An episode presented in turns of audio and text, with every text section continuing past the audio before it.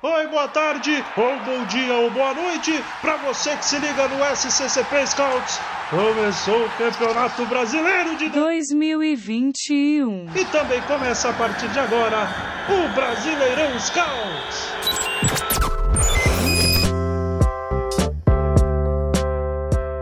Bom dia, boa tarde, boa noite para você, torcedor que acompanha o SCCP Scouts. Meu nome é João Jacete e eu tô chegando aqui para trazer para vocês mais um Brasileirão Scouts, o nosso podcast que fala tudo o que você precisa saber sobre o próximo adversário do Corinthians no Campeonato Brasileiro. E hoje um Brasileirão Scouts especial, né? Porque sábado é dia de derby. O Corinthians enfrenta o Palmeiras nesse sábado, nosso grande rival, é, que vem em um momento melhor do que a gente, que vem de alguns clássicos em que foi bem superior ao time do Corinthians, né? Mas, como a gente sabe, clássico é clássico, dá para esperar tudo desse jogo. E para falar sobre ele, como sempre, eu tô aqui com dois convidados especialíssimos para falar sobre os times, começando pelo, pelo visitante do programa aqui, ele que vai participar pela primeira vez com a gente, André Ruoco, que vai falar para a gente tudo sobre o Palmeiras. Tudo bem, André? Como é que você tá? Qual a expectativa do lado palmeirense aí para essa partida de sábado? Tudo bem, João. Obrigado pelo convite. É, do Oi ao Iso também. Cara, a expectativa é que o jogo seja parecido com o que foi os últimos, né? De minha parte, pelo menos. Que o Palmeiras possa construir uma, uma nova vitória convincente aí em cima, em cima de vocês, com, com todo respeito. Mas é, é, é, a minha torcida desde já e a minha expectativa, evidentemente. É, e se pelo lado deles a expectativa parece otimista, pelo lado do Corinthians, a gente está com um pouquinho de dificuldade para ter essa, essa boa vontade toda com o nosso time, né? E eu aproveito para apresentar ele, João Iso, nosso parceirão aqui de Scouts há muito tempo, já participou várias vezes aqui do Brasileirão e vem com a gente para falar de Corinthians. Como é que você está, Iso? Tudo certo? Dá para ter algum otimismo com esse jogo de sábado? Fala, Jacete, fala, André, prazer aí falar com vocês e também tá mais uma vez aqui no grandíssimo Brasileirão Scouts, né? Teve na temporada 2020, agora 2021 a gente segue com esse projeto aí. Olha, é, a gente sabe que o futebol é, além de tudo, é cíclico e dinâmico e a cada jogo as coisas mudam muito, né?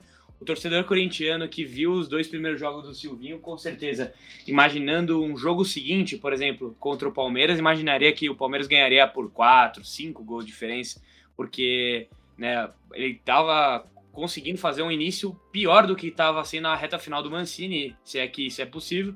Mas depois, né, na última vitória do Corinthians contra o América Mineiro, é, a gente já conseguiu ver um pouco de melhora, um pouco mais de obediência tática. A gente vai poder falar bastante dessa partida e também lembrando que a gente está gravando esse, esse podcast aqui antes da, da partida contra o Atlético Uniense, né? O, o também estamos gravando antes do Palmeiras enfrentar o CRB pela Copa do Brasil. Existem algumas dúvidas, mas a gente já consegue projetar algumas coisas sim, mas ainda com a melhora rápida, né? E uma mudança até brusca de, de comportamento do time do Silvinho, ainda assim pé muito mais atrás do que realmente otimismo para essa partida, Jacete. É isso, como bem falou Iso, pessoal, esse podcast está sendo gravado antes das partidas de Copa do Brasil, do Palmeiras e do Corinthians, então não estranhem se a gente se referir ao América como último jogo, a Chapecoense como último jogo, ou se a gente não tiver alguma informação mais recente relativa à partida, beleza?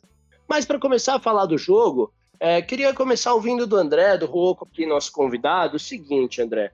É, o Palmeiras é, mudou um pouco o jeito de jogar em 2021, né? Vinha adotando um esquema de três zagueiros que gerou algumas divergências ali na torcida, não, não, talvez não tenha encantado todos os palmeirenses como fazia no ano anterior, mas contra a Chapecoense, o Palmeiras voltou para a linha de quatro, né? Voltou a ter dois pontas abertos, uma partidaça do Wesley contra a Chapecoense. Eu queria que você começasse falando um pouco para a gente sobre essa, essa definição de esquema tático do Palmeiras. Você acha que o Abel talvez deu, deu uma desencanada desses três zagueiros, vai voltar a jogar como o Palmeiras vinha jogando no ano passado, com dois pontas, uma linha de quatro lá atrás? Ou você acha que essa definição de três zagueiros é uma coisa com a qual o palmeirense vai ter que se acostumar e o time vai ter que se adaptar? O que, que você está tá esperando nesse sentido? Cara, é, para ser bem sincero, eu acho que o Abel Ferreira sempre deixou muito claro que ele gosta mais do esquema com três zagueiros. Né? Passado mesmo, é, mesmo num período louco de pandemia, que a gente tinha pouco tempo para treinar, tudo mais, o time sempre que dava um finalzinho de jogo, uns 15 minutos final ali, ele testava alguma coisa com três zagueiros. É, é o jeito que ele gosta de jogar e acho que é o jeito que ele pensa em atuar com o time. Só que para isso você também tem que ter as peças certas no elenco para isso. E eu acho que essa, eu acho que se dependesse dele, a convicção com três zagueiros ainda duraria mais alguns jogos, sabe? Mas eu acho que, além de não estar tá sendo tão produtivo o time, né? O time tinha um pouco mais de dificuldade de criar, porque no esquema com três zagueiros, você é um esquema que você depende muito do apoio dos laterais, e aí você depende muito de ter um Marcos Rocha saudável, de ter um Gabriel Menino saudável, e é uma coisa que não vinha acontecendo. Quando você tem o Mike e você tem o Vitor Luiz como opções, se atuar no 3-5-2, você acaba tendo uma linha de 5 na zaga, basicamente, e aí a criação fica um pouco mais em segundo plano. Mas o time sofria muito pouco gol, né? O, o que não é ruim também. E a gente sabe da qualidade de Patrick de Paula, de Veiga, de Rony, de Luiz Adriano, então acabava compensando um pouco isso.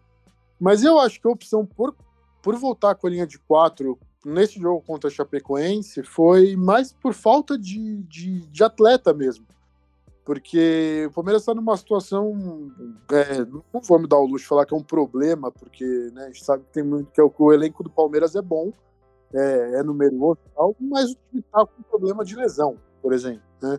E para esse jogo contra o Chapecoense, especialmente, o, o Gustavo Gomes estava fora, estava né, convocado, a zaga foi formada por Luan e Renan.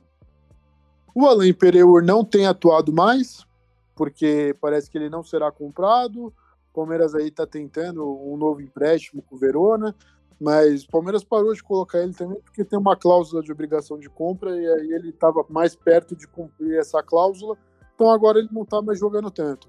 O Kusevich, que é uma outra opção, também está machucado.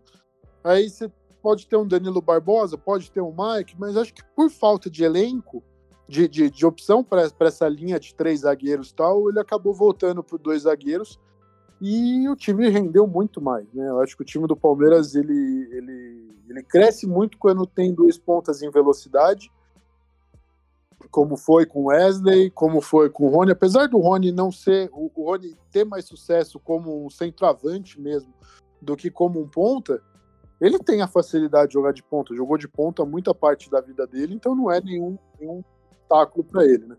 Mas aí você ganha o Wesley. O Wesley também é um cara que no 3-5-2 não estava funcionando direito. Ele precisa ter o lado do campo, precisa ter a velocidade, o drible. Ele estava jogando mais por dentro.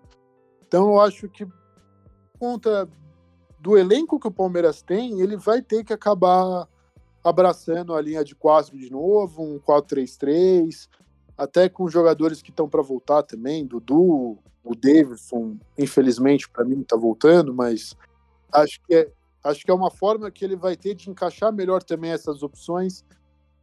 Mas eu acho que se dependesse só do Abel, ele, ele insistiria na linha de três por mais um tempo, porque o time também estava apresentando resultado, né? Então o resultado ainda estava tava vindo. Mas eu acho que por conta desse ajuste de elenco, ele vai acabar tendo que aceitar o 4-3-3 por um tempo aí, e aí pode ser que que acabe ficando, porque o time rende melhor nessa situação. É, eu, eu concordo com o Ruoco, viu? Olha para esse Palmeiras e, pô, um time que tem o Wesley, que tem o Rony, como ele disse, joga muito bem aberto também. Tem Breno Lopes para voltar de lesão, tem o Gabriel Veron como uma grande promessa. Eu fico, fico surpreso quando o Palmeiras opta por jogar com um esquema que não privilegie tantos pontas. É, e, e, se pelo lado do Palmeiras o Abel a gente sabe, como disse o Roco, que gostaria de ter três zagueiros, gostaria de usar esse esquema, Iso. No Corinthians é o contrário, né? O Silvinho chegou se colocando como especialista em linha de quatro. Isso incomodou um pouco, até parte da torcida que estava um pouco iludida ali com a ideia de três zagueiros, até que teve dois ou três bons jogos no final, na reta final do Mancini.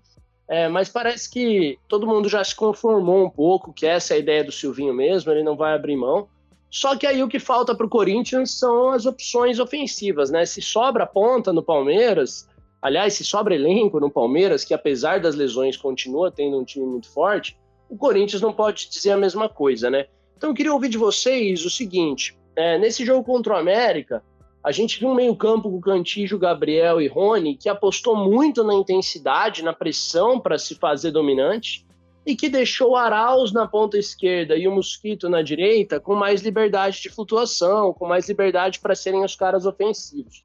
É, me causou estranhamento a ausência do Matheus Vital, mas foi, foi a alternativa que o Silvinho encontrou e que deu certo, especialmente no primeiro tempo. Eu queria ouvir de vocês o seguinte: é, para essa continuidade do Corinthians, a gente tem hoje jogo contra o Atlético Goianiense e vai ter, lógico, essa rodada contra o Palmeiras, um adversário muito mais sólido.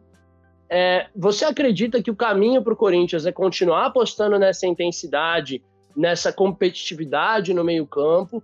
Ou você vê uma, uma alternativa de escalação com algum refino técnico a mais que a gente poderia adotar para essas partidas? Que, que Corinthians você imagina que entre em campo contra o Palmeiras? Olha, Josete, pergunta muito boa, interessante, porque é é um debate muito difícil. Acho que nem o próprio Silvinho sabe te responder isso daí. Então, quem, quem sou eu, né? Um mero, um mero leigo nesse meio para poder falar alguma coisa. Mas vamos lá, a gente tenta é, falar um pouco.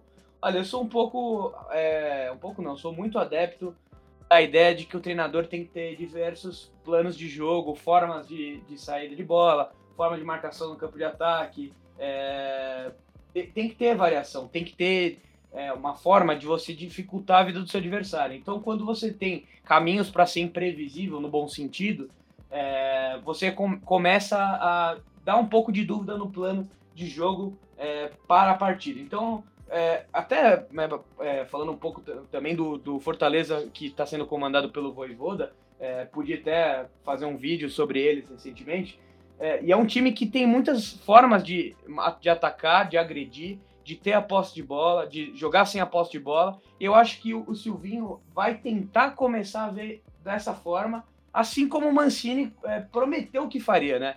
O te lembra, e, e quem também é, se, se, lembra com mais, com mais é, cuidado, é, é, consegue lembrar que o Mancini acabou dizendo que ele escalaria o time de acordo com o adversário. E eu acho que o Corinthians tem um elenco um pouco desequilibrado. Faltam pontas, a gente não tem um volante de, é, de chegada mesmo, a gente também não tem um volante tão controlador. A gente tem alguns volantes, algum, alguns jogadores mais intensos, como o Rony, às vezes o Gabriel, tanto é que eles acabaram indo bem nessa questão da pressão, né, de, de é, marcar de forma intensa ali a saída de bola, principalmente no primeiro tempo contra o América Mineiro, mas ainda faltam algumas coisas, né, faltam algumas peças, então acho que vai depender de jogo a jogo. Para essa partida contra o Palmeiras, eu adotaria mais ou menos a estratégia que ele adotou contra o América. Um grande erro do Mancini que ele nunca corrigiu e sempre errou em todos os jogos, o André pode falar mais sobre isso, foi de querer jogar com o peito aberto contra o Palmeiras todas as vezes, querendo dar uma de grandão, né? E, e o Corinthians não tem elenco para bater de frente com, com, da forma, ainda mais da forma antagônica que o Palmeiras joga, muitas vezes é, atuando às vezes com jogo direto, com ataque rápido. E aí é, o Palmeiras sempre se criou nas partidas contra o Corinthians nesses, nesses, nesses confrontos. E é mais uma vez, se for a, a, é, escolhida essa estratégia de, de, sufocar, tentar roubar a bola no campo de ataque, o Palmeiras vai mais uma vez é, fazer um grande jogo com toda certeza. Então, acho que tem que baixar bem as linhas mesmo e tentar, lógico, pressionar quando tiver algum gatilho de pressão, como o Silvinho estabeleceu no jogo aí contra o América Mineiro. Mas também, por exemplo, você falou da questão da parte técnica. É, acho que eu não consigo ver o Matheus Vital fora desse jogo aí. É um cara que pode trazer inventividade, condução, construção ali pelo lado esquerdo, saindo da esquerda para o meio, e vai ter que se associar bem com o Luan, né? Porque senão o Luan não só vai passar fome no ataque, porque ele está sendo escalado como falso 9, mas também vai participar menos da, da, da partida. Então acho que é um, um, meio termo, mas também se fosse para ficar em cima do muro, que eu não, não vou ficar, teria a minha escolha de adotar uma estratégia parecida com esse jogo do América, que acaba sendo um jogo muito mais complicado para o Corinthians, né? Ainda mais que um empate não é de, de, de, não é um resultado ruim, né? De maneira alguma. É interessante isso que você coloca, né, Iso, sobre como o Mancini contra o Palmeiras parece que nunca entendeu a necessidade que o Corinthians tinha de aceitar que é um time mais fraco, que é um time num momento de desenvolvimento anterior e que precisa esperar, precisa de repente dar o campo para o Palmeiras, até porque o Palmeiras vem tendo, né, Rocco, algumas dificuldades quando enfrenta o adversário fechadinho para construir. É, para o corintiano que não acompanha tão de perto assim o Palmeiras, queria ouvir de você um pouco do porquê que você acha que isso vem acontecendo. Porque o Palmeiras o Palmeiras está longe de estar tá tendo um ano ruim, né? Acho que isso é uma, é uma, é uma falsa impressão que às vezes a imprensa transmite. O Palmeiras não está no ano ruim, o Palmeiras faz uma Libertadores espetacular, chegou na final do Paulistão, é um time, é um time muito forte mas encontrou sim uma ou outra dificuldade para construir em jogos contra adversários que se defenderam bem. Eu queria ouvir de você o porquê que você acha que isso vem acontecendo. É, passa pela queda de desempenho individual de alguém? Tem mais relação com o esquema mesmo? Sua, qual, qual, vem sendo o problema do Palmeiras nessa construção em 2021? Cara, eu acho que muito do. do eu acho primeiro que essa parte da, da imprensa eu acho que é clara, né? De preferir sempre falar mais mal do que bem da, da situação, né? E ainda mais com o Abel Ferreira sendo um técnico estrangeiro. Não posso fazer acusações, mas acho que né, vocês entendem que pode ter acontecido por aí. É, mas sobre a criação, essas coisas, eu acho que tem a ver com o esquema, sim. Acho que quando jogando com esquema com três zagueiros ainda era uma questão que estava se adaptando ao esquema tal. Mas o Palmeiras não é de hoje que tem problema para propor o jogo, né? Contra um time que joga mais fechado mesmo, porque é um time que, que né, joga melhor quando tem os dois pontas. Só que quando você tem os dois pontas, você precisa ter campo para ter velocidade, né? Não adianta nada você ter velocidade e não ter para onde correr. Então, quando você pega um time que joga mais fechadinho ali, duas linhas de quatro, fecha bem a situação, é mais difícil do, do, do, do, dos pontas, que são um lado positivo do time, de conseguir sobressair, né? E um outro problema que eu acho que atrapalha um pouco na construção é no dinamismo do meio campo, e aí tem a ver com escolhas, né? Quando você tem um meio de campo jovem e leve com Danilo e o Patrick de Paula, por exemplo, o time tem mais facilidade na criação, né? mais agilidade, mobilidade. Quando você tem o Felipe Melo, o Rafael, que são dos jogadores mais pesados, mais é, de força física, em posição física mesmo, que é uma coisa importante no futebol, né? Mas não, não atrapalha, não ajuda muito na construção, aí acaba sendo um problema. Então eu acho que é mais por conta disso, de, da questão de adaptação ao esquema, que ainda não estava bem adaptado, nem chegou a ter uma adaptação. Eu não lembro de nenhuma grande atuação do Palmeiras também com três zagueiros, né? Teve um jogo, outro que foi bem. Tipo, os jogos da Libertadores, né? O Vale. Foi bem. O Del Vale fez o quê? Saiu pro jogo, né? Deu campo. Então isso ajuda. Mas quando é um time que joga mais fechado, realmente o Palmeiras tem um pouco mais essa dificuldade. Eu acho que se passa primeiro por adaptação do esquema e às vezes por escolha de atleta, precisar ter o campo aberto para os pontas esses, essa combinação de fatores aí eu acho que acaba atrapalhando um pouco nessa questão do Palmeiras propor o jogo. E, e prova disso é que o, o contra-ataque do Palmeiras costuma ser muito letal, né?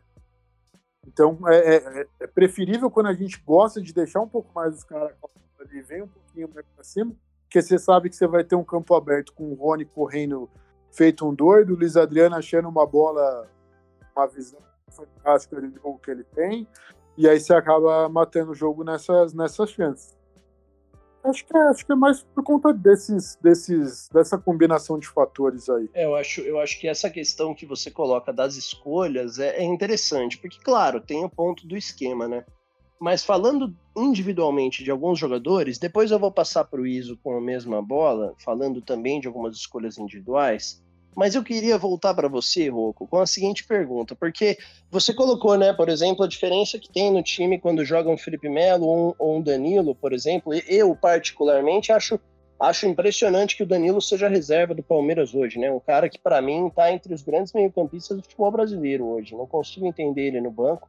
Mas eu queria falar com você de um outro nome, de um cara que eu acho que fez um 2020 espetacular, fez uma reta final de 2020, acima de tudo, espetacular, mas que me gera algumas dúvidas. Eu tô falando do Rafael Veiga, tá? O Rafael Veiga é um cara que ele tem um poder de decisão muito grande, né? Ele finaliza bem, ele dá assistências, mas eu sinto que ele participa muito pouco do jogo. Ele é um cara que vai, vai influenciar em quatro, cinco lances diretamente, talvez resolva o jogo neles, mas se não resolver também, parece que não contribui mais nada, pelo menos ofensivamente, para o time. E o Gustavo Scarpa, por mais incrível que pareça, vem fazendo uma temporada interessante, né? Scarpa cresceu muito de produção exatamente nessa função do Veiga, entrando como, como reserva ou até como titular em jogos com o time alternativo, recentemente até brigando mais pelo espaço. Contra a Chape, se eu não me engano, os dois foram titulares, né? É, eu queria ouvir de você, Rocco, o seguinte: o torcedor palmeirense ele já, ele já perdoou um pouco as, a, a, as más atuações que o Scarpa teve tanto tempo é, a ponto de aceitar que hoje ele é uma opção interessante para ser titular do time. E mais do que isso, o Rafael Veiga é um cara que ainda está nas graças da torcida. Você ainda olha o Rafael Veiga como um titular indiscutível do Palmeiras. É, essa função do meia, como que ela tá para você? Tá em aberto? Então, cara, na, na dúvida disso aí do, do Scarpa ter sido aceito ou não, na dúvida você aposta que não, tá? Porque a torcida do Palmeiras, ela, ela é a torcida que vai estar sempre reclamando, né? O dia do, do, da final da Libertadores, eterno 30 de janeiro, uh, o Abel Ferreira faz a substituição de tirando o Gabriel Menino, colocando o Breno Lopes. Tenho certeza que 95% dos torcedores do Palmeiras falaram: o que, que esse português está fazendo, cara? Porque a gente, a gente tem essa, essa questão de preferir sempre ver o, o ter sempre a dúvida, tá sempre tá reclamando de alguma coisa. Eu posso falar por mim, eu tô mais de boa com o Scarpa. Acho que o, que o, que o Babel conseguiu encontrar no Scarpa um jogador ali com uma função mais importante. E eu tenho gostado do Scarpa, porque eu acho que ele, ele acaba sendo uma válvula de escape quando o jogo tá muito fechado nessa situação, porque ele arrisca muito. Ele gosta muito de chutar no gol, Scarpa. Então é uma coisa que você acaba, às vezes, é, ele acaba acertando um chute bom ali, acontece um gol, como aconteceu contra a Ponte Preta no Paulista, por exemplo. É, ou ele pode arrumar um escanteio, aí no escanteio sai um gol, ou o goleiro bate, bate uma roupa ali e sobra com o um atacante na cara do gol. Então ele acaba trazendo uma alternativa de chute de fora da área muito importante, que é uma coisa que o Veiga não faz muito. Né, o Veiga tem uma questão mais de organização, de, de passe, e essa aí é um pouco do diferencial do Scarpa em bola parada também, né? Ele bate falta muito bem, bate escanteio muito bem. Então, eu acho ele uma opção interessante. Mas eu ainda prefiro o Veiga. Eu, eu acho sim que o Veiga já foi mais decisivo em alguns jogos, né? Pô, 2000 e 2020 ele foi muito bem Copa do Brasil, Libertadores na temporada 2020. É, Supercopa do Brasil, ele faz um puta golaço contra o Flamengo mas eu acho que ele também é um cara que estava tava sofrendo um pouco com a questão do esquema e de escolhas. Porque eu acho que ele rende mais no 4-3-3, porque ele tem dois pontas rápido para ele abastecer, né? E quando ele tem essa troca com o Danilo e Patrick de Paula, que para mim é, é, seria o meu meio de campo, né? Titular do meu Palmeiras ideal seria Danilo, Patrick de Paula e Veiga. Porque os três ali, eles conseguem fazer uma troca de posição. Às vezes você vai ver o Veiga um pouco mais recuado, o Patrick mais adiantado. Às vezes o, o Veiga até mais recuado que o Danilo, às vezes, para construir a jogada mais de trás mesmo. E aí o time flui melhor. Que é uma, é, essa, essa fluidez não acontece quando você tem o Felipe Melo em campo, por exemplo.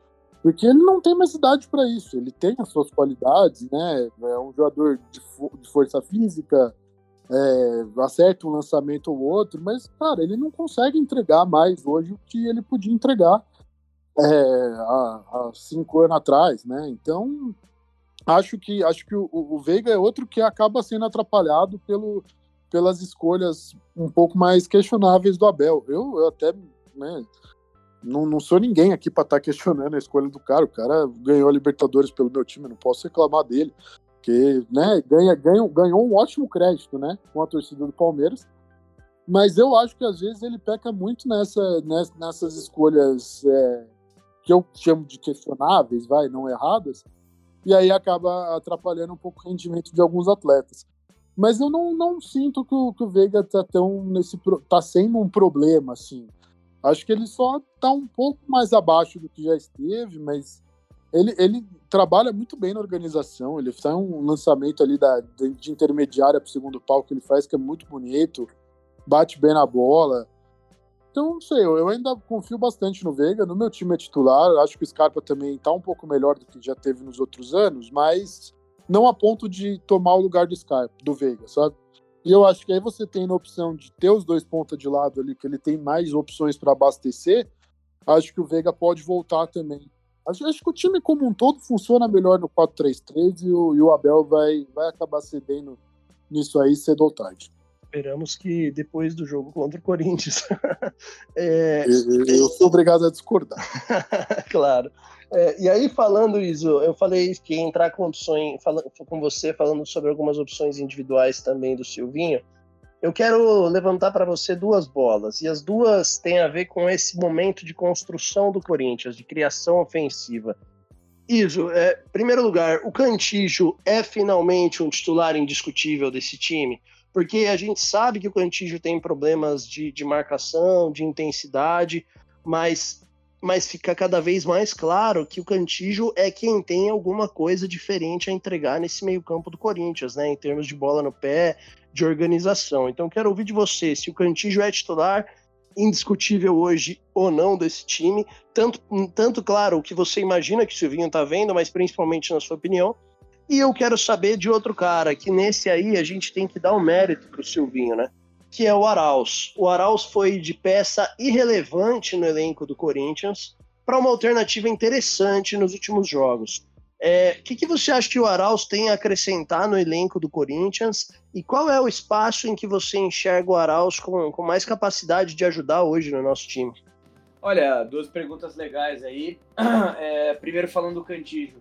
Acho que que sim, dentro do funcionamento coletivo que o, que o Silvinho quer dentro do Corinthians, o Cantillo é titular, porque ele imaginou e colocou ali o, o Camacho como uma opção na série de bola, e aí tem a questão de que não tem, então, um primeiro volante. Então o Cantillo está jogando assim. É, o que ele, ele jogou nesta partida contra o América Mineiro foi, acho que, a, uma, a melhor da frente qualificar a saída né, e de poder dar esses lançamentos ainda assim, mesmo sendo o primeiro volante, porque ele vai conseguir, sendo segundo, sendo primeiro, ele ainda vai conseguir dar, dar essas inversões legais para o lado direito, principalmente. Então, acho que o Silvinho está encontrando um, um, funcionamento legal para ele dentro do coletivo do clube, do, do time, né, melhor dizendo. Só que para isso, acho que você precisa ter jogadores que compensam isso. Então, assim, eu acredito que, que a gente vai conseguir ver o Cantillo jogando assim, mas é, em algumas partidas a gente vai ter uma mudança ou da posição dele ou, ou do, do, funcionamento dos caras que jogam à frente dele. No jogo que vai precisar né, ter uma marcação aguerrida, vai precisar ter um cara ali que se é, é, dê o seu máximo, né, consiga realmente marcar espaço, é, fechar a linha de passe, cobrir, fazer, fazer a cobertura em si. Eu acho que o Cantillo vai conseguir jogar assim e, e em jogos como esse, esse contra o Palmeiras, por exemplo, você ter um Rony e um Gabriel, acho que é super plausível. Só que aí, né, alguns outros jogos que o time precisa é, propor mais o jogo, é né, um jogo mais, mais, mais é, que o Corinthians vai ter a posse, o domínio dela. Eu até encontro uma alternativa de ter o Cantígio como primeiro volante, o, o, Gabriel, mas aí eu acho que, por exemplo, já inserindo o Arauz na conversa, ele já poderia entrar nessa posição por dentro. Ele jogando, por exemplo, na esquerda, do lado esquerdo como interior, num 4-4-1, seria interessante. Óbvio que perde um pouco no momento defensivo e, e às vezes na transição ele não tem tanta é, essa, essa noção de marcação, nunca teve, né? Um cara um pouco afobado, mas acho que com a bola ele consegue ajudar bastante na circulação. Então você ter, por exemplo, um lado esquerdo com o Fábio Santos ou o Piton e aí o Arauz e também o Matheus Vital pelo lado esquerdo é bem mais interessante, né? Que você ter, por exemplo, o Rony em fase ofensiva que vai agregar pouco, pouco por ali, às vezes vai ficar um pouco cego, né? Porque não tem uma, o uso da perna esquerda tão tão bem assim, né? Mas acho que vai realmente depender de cada contexto, cada partida. É, acho que é o que eu falei, né? O, o elenco é muito desequilibrado, G7. É, existem bons jogadores, existem jogadores mais ou menos, existem jogadores fracos. Só que existem funcionamentos que cada um é, vai melhor, mas muitos deles são jogadores que vieram aí por ou indicação de empresário, ou uma oportunidade de mercado, ou por pedido do Thiago Nunes, muitos que ainda aí estão, como o Luan, o próprio é, Cantígio. Então, também outros poucos que o Mancini pediu, e desde então também o time não contratou ninguém. Então, é uma nuvem cinza muito grande que paira na cabeça dos técnicos, da comissão técnica, porque existem ali numericamente jogadores disponíveis, mas nem tanto de qualidade assim, e tampouco jogadores que vão conseguir interpretar exatamente o que o Silvinho quer, porque vão ter dificuldade naturais, naturais por conta disso. Então, eu acho que realmente é, é isso, né? Depende muito de cada, cada partida. E para esse jogo contra o Palmeiras em si, é, eu manteria a mesma estratégia da partida contra o, o América Mineiro. Acho que é um jogo bem, bem similar ali, né? E tentar fazer um primeiro tempo bem forte para tentar ver se né, consegue pelo menos segurar o resultado. Né? Lógico que o torcedor vai querer vitória em, em, qualquer circunstância contra o maior rival, mas a gente tem que ser realista com o momento. Né? Então, como eu falei, o empate é de, de bom é, tamanho e, e, o Palmeiras, né, que eu até pude assistir esse jogo contra a Chapecoense desde o início, é, não, não sei ainda se vai manter essa formação, acho que nem o André sabe, a gente tem algumas incógnitas até o dia, mas é, é um, foi um time muito ofensivo, né? O Patrick de Paula baixou entre os zagueiros para iniciar a, a, saída, não teve é, o Felipe Melo desde o início, teve o Scarpa, teve o Veiga, teve o Wesley, teve o Rony e o Luiz Adriano. Então, é um quinteto ali, né? Dois meias, é, dois meias, dois pontos do centroavante, muito bons tecnicamente, que agregaram bastante, pelo menos em circulação ofensiva. O time do Palmeiras foi muito bem no primeiro tempo, poderia ter feito 4, 5 gols tranquilamente contra a Chape. Baixou o ritmo na, na segunda etapa, até pelo cansaço, maratona de jogos, né? A Chape também teve seus méritos, até diminuiu ali com gol de falta, mas ainda assim acho que deve manter, até porque o, o Gustavo Gomes não, não vai voltar para esse jogo, né? Ele foi, vai, vai ser mantido, obviamente, né? Na, na escalação, na, na convocação da seleção paraguaia, então é, até imagino, por exemplo, um Luan e Renan é, por ali. E aí eu, aí eu jogo a bola também pro André, para ele falar o que, que, ele acha com base nessa escalação aí, porque o 4-3-3 foi bem, né? Sim. Eu, eu acho que a ideia deve ser que ele mantenha o 4-3-3, sim. Mas é aquela história também, né? Não, não, não, não é só não é informação, é só um achismo e aí. É, Mas pro, pro, pro Derby eu acho que ele vai voltar ao 4-3-3 Acho que pro jogo do CRB talvez tenha uma, uma mudança ou outra aí, poupar em algum atleta, mas não sei se vai voltar para o esquema com três zagueiros, não.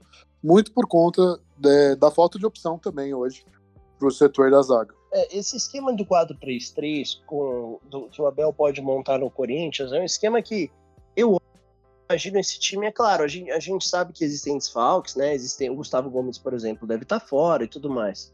Mas esse time completo, com Gabriel Menino e Vinha nas laterais, por exemplo, com, com Gustavo Gomes, Luan e Renan para as duas posições de defesa, esse meio-campo que tem tanta alternativa, né? Você pode jogar com Danilo e Patrick de Paula, você pode colocar o Felipe Melo para encorpar um pouco a defesa da frente da área. Você tem o Veiga e o Scarpa, que são jogadores de características diferentes, apesar de jogarem na mesma função ali de meia é, pontas, é, como eu falei, pontas de, de, muita qualidade, né? Rony, Wesley, Veron, Breno e o Luiz Adriano por dentro. O Dudu chegando, né? O Dudu pelo lado é um cara que acrescenta uma característica nova também, de ser um ponta que, que também arma jogo. É, é, o Daverson chegando, óbvio que o palmeirense não fica tão feliz quanto com o Dudu, mas é um cara que oferece uma nova opção também, é aquele centroavante grandão, de bola aérea, de casquinha, de brigar na área, que hoje não necessariamente o Palmeiras tem no elenco eu vejo um, um, um Palmeiras muito forte, né? Com um Palmeiras com um elenco cheio de opções. E aí a minha pergunta para você, ela é a seguinte: qual que é a fraqueza desse time, cara? Porque é claro que eu não tô te pedindo para dar o mapa da mina, nem nada do tipo, até porque a gente não é analista de desempenho, nem do Palmeiras, nem do Corinthians. Eu nem tenho essa, essa audácia claro. de achar alguma coisa. É, exatamente. Mas o que eu queria saber de você é, quando você olha para esse time, pensando nesse 4-3-3, pensando com todo mundo à disposição.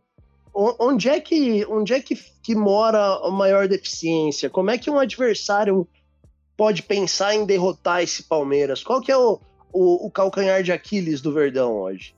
Cara, eu acho que pensando no time completo, aí eu, eu preciso dar uma pensada maior. Porque realmente não, não, não, não sei. Tipo, é um time, claro que tem suas falhas tal, mas eu acho que, né, eu acho que o esquema ideal seria você, sei lá, se defender mais e tentar o contra-ataque, né? Tentar fazer o que o Palmeiras gosta de fazer, talvez. Mas com os desfalques, eu acho que as laterais são um pouco mais prejudicadas, né? O, o Gabriel Menino está na seleção e ainda deve ir para a Olimpíada, não vai para a Copa América, né? Já saiu a convocação da Copa América, ele não vai. O Everton vai, né? É um ponto fraco, inclusive. O Everton passa uma segurança absurda para o time todo, que o Jailson não consegue mais passar. Né? Sou eternamente grato ao Jailson pelo, por tudo que ele fez, principalmente no, no, no Enia em 2016. Ele foi fundamental na campanha mas ele não é mais o mesmo de cinco anos atrás. Então, ele já não passa essa confiança. E aí, você não tem o Gabriel Menino, você tem o Mike também. O Mike é, é mais abaixo. Você não tem o Vinha, você vai ter o Vitor Luiz. Então, acho que as laterais mesmo acabam sendo um ponto fraco nesse momento, entendeu? Acho que hoje, pensando nesse time, se não com o time completo, acho que eu pensaria nisso, o, o que deu certo com o São Paulo, né? O São Paulo na, na final, apesar né, de eu questionar algumas escolhas do Abel, o São Paulo fez isso, fechou muito bem a casinha ali, aproveitou os contra-ataques e acabou matando o jogo na, na final do Paulista. É interessante pensar que a fraqueza possa ser nas laterais, porque o Corinthians tem, é, além do, do Fagner, que é um cara que a gente sabe que hoje seja talvez, hoje não, já há muito tempo, talvez o melhor jogador do time de linha, é, e do próprio Piton na lateral esquerda, que é um cara que tem um poder ofensivo muito grande, de repente. Claro que o Fábio Santos jogou contra o América, mas é uma alternativa. O Corinthians tem também o Gustavo Mosquito, né? Que hoje é a maior arma ofensiva do Corinthians, ao meu ver. É um cara que, que mais vem produzindo no ataque e que gosta muito de atacar pelo lado ali, de, de pegar o, o adversário ainda cedendo alguma profundidade para vencer na corrida, para pôr velocidade e ir para cima dos caras, sofrendo pênaltis, né? Sofreu três pênaltis seguidos já. Então é, é, é interessante que o Corinthians observe com carinho. Perdão, diga isso. Não, eu disse que ele sofreu contra o próprio Palmeiras. Eu não achei pênalti, mas sofreu, contra né? Palmeiras, né? É, pois é. Teve, né, é se, o Luan bateu muito bem. Se foi pênalti ou não, aí vai ficar a discussão. É. E se o Luan bateu bem ou não, acho que aí nem discussão tem. Mas é fato que foi, foi do pé do mosquito que surgiu a oportunidade. Então é um, é um caminho aí para ficar de olho. E aí eu pergunto pro Iso o contrário. É, Iso, eu, eu, não vou te perguntar qual é a fraqueza do time do Corinthians, porque acho que a gente não tem tempo de programa suficiente para isso. Mas eu queria te perguntar o, o seguinte: é, qual é o, o grande ponto forte desse time do Palmeiras que você olha e fala, cara, esse ponto aí, é, é comparado com a debilidade que a gente tem para segurar isso, é o grande perigo que a gente tem para enfrentar. O Corinthians precisa dar um jeito de resolver. Qual que é o, a chave defensiva para o Corinthians nessa partida contra o Palmeiras? Olha, acho que é aprimorar um pouco do que foi feito na, na partida aí contra o América. Acho que o, o, o plano de jogo tem que ser esse. É, tem que ser negação de espaço, tem que ter ocupação é, para fechar as linhas de passe, é, noção racional dos jogadores para entender né, o jogo, porque é, é um jogo muito difícil. Tem, tem a questão de, de que não é um, apenas um jogo comum, é um clássico. Você precisa entrar com outra mentalidade. Né? A gente não sabe, também isso é um ponto legal como o Silvinho vai se portar para esse jogo, porque a gente sabe que cada técnico tinha é, tem né, a sua, sua metodologia e também num, num, clássico às vezes muda. A gente viu quantas vezes o Carilli é mal e conseguindo fazer jogos incríveis contra em clássicos, fechando a casinha, conseguindo é, gar garantir resultados mais até do que desempenho. Só que no, é, com o Tite, por exemplo, era o contrário. Às vezes o time jogava mais, só que perdia. É, não, não era o mesmo tipo de jogo pro, pro Carilli, mas pro Tite ele, ele, ele tratava como é, mais um jogo, só mais um jogo. Então tem que ver também a postura de como que vai ser é, toda essa preparação do, do Silvinho. A gente não tem como saber disso daí, ainda mais nesse momento de pandemia que, que não temos contato com, é, com, com nada do clube, a gente não consegue ter essas informações mais próximas. Então acho que assim é, é repetir mais ou menos a ideia de time contra o do, do, do jogo do América, acredito eu. É, talvez com a entrada do Matheus Vital no Arauz, acho que não dá para ele ser reserva né, nesse, nesse time e também ainda mais ali pelo lado esquerdo. E de resto, acho que até o Fábio Santos, que fez um jogo bem honesto, vai ser beneficiado. O Gil também, que foi, foi bem defendendo a área, acredito eu também que o, que o Jacete concorda, que, que o Gil fez um jogo honesto, né, um jogo que ajuda muito ele a desempenhar melhor, né? a gente sabe que ele não é mais o mesmo, mas ali também podendo defender a área com mais propriedade, menos exposto, protegido com três homens ali na frente dele. Acho que ele acaba, acaba indo bem. Também o João Vitor fez um jogo bem legal. Né? É um cara que deveria ter mais sequência. Não acredito que o, o Raul é, é, vai voltar logo de cara, até pelo problema particular que ele teve de família ali, né? Infelizmente. Mas é, acho que é manter o mesmo time e ter a mesma pegada, né? E até fazer um segundo tempo mais intenso e mais objetivo quando tiver a posse de bola. Porque o Corinthians finalizou só duas vezes, se eu não me engano, no segundo tempo contra o América. Uma delas foi um chute do, do Gustavo Mosquito aos 48 do segundo tempo, que foi para fora. Então, é, foi muito pouco com a bola o Corinthians, né, foi muito pouco é, útil né, com ela. Realmente foi uma posse mais estéreo, mas o primeiro tempo em si foi bem mais interessante do que os outros jogos aí. E agora, né, nesse jogo contra o Palmeiras, é, é ver como que essa ou classificação ou eliminação de, de Copa do Brasil vai, vai afetar toda a cabeça do elenco, porque olha, não é fácil. Você passando é, já é difícil, mas você sendo eliminado é mais difícil ainda você já encarar um clássico logo em seguida. Mas aí pode ser uma mudança de chave é, para confiança, né? Para todos os jogadores do clube ali que, que vão jogar nesse jogo contra o Palmeiras, que, que olha, é, assim, não sei o que, que o Jacete pensa, mas é, se não vem uma classificação e esse jogo do Palmeiras não sai de uma maneira positiva para o Corinthians, o que, que é sair de uma maneira positiva?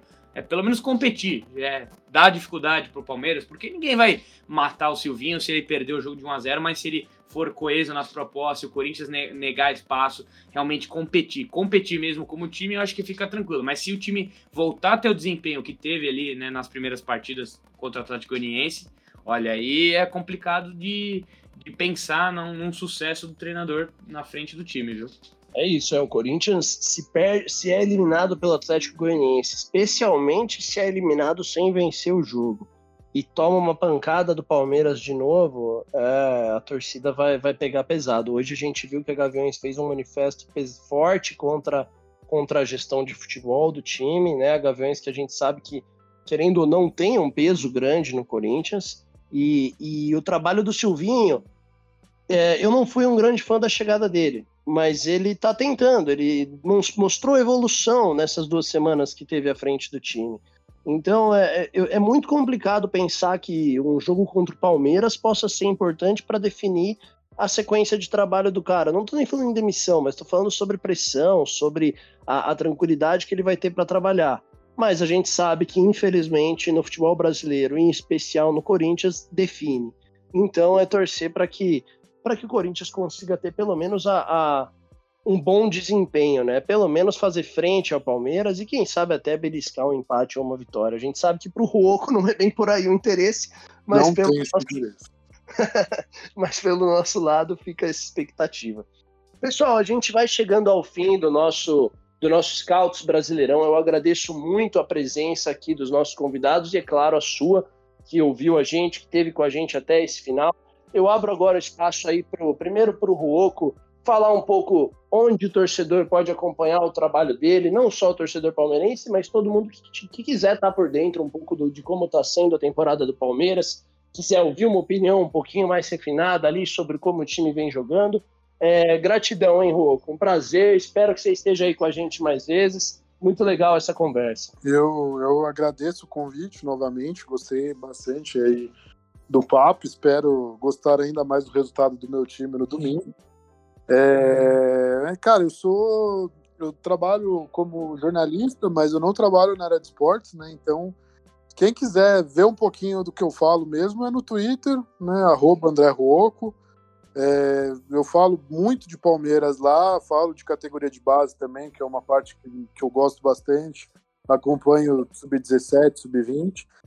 Mas é tudo, é tudo coisa de torcedor, cara. Eu sou mais torcedor do que, um compromisso mesmo.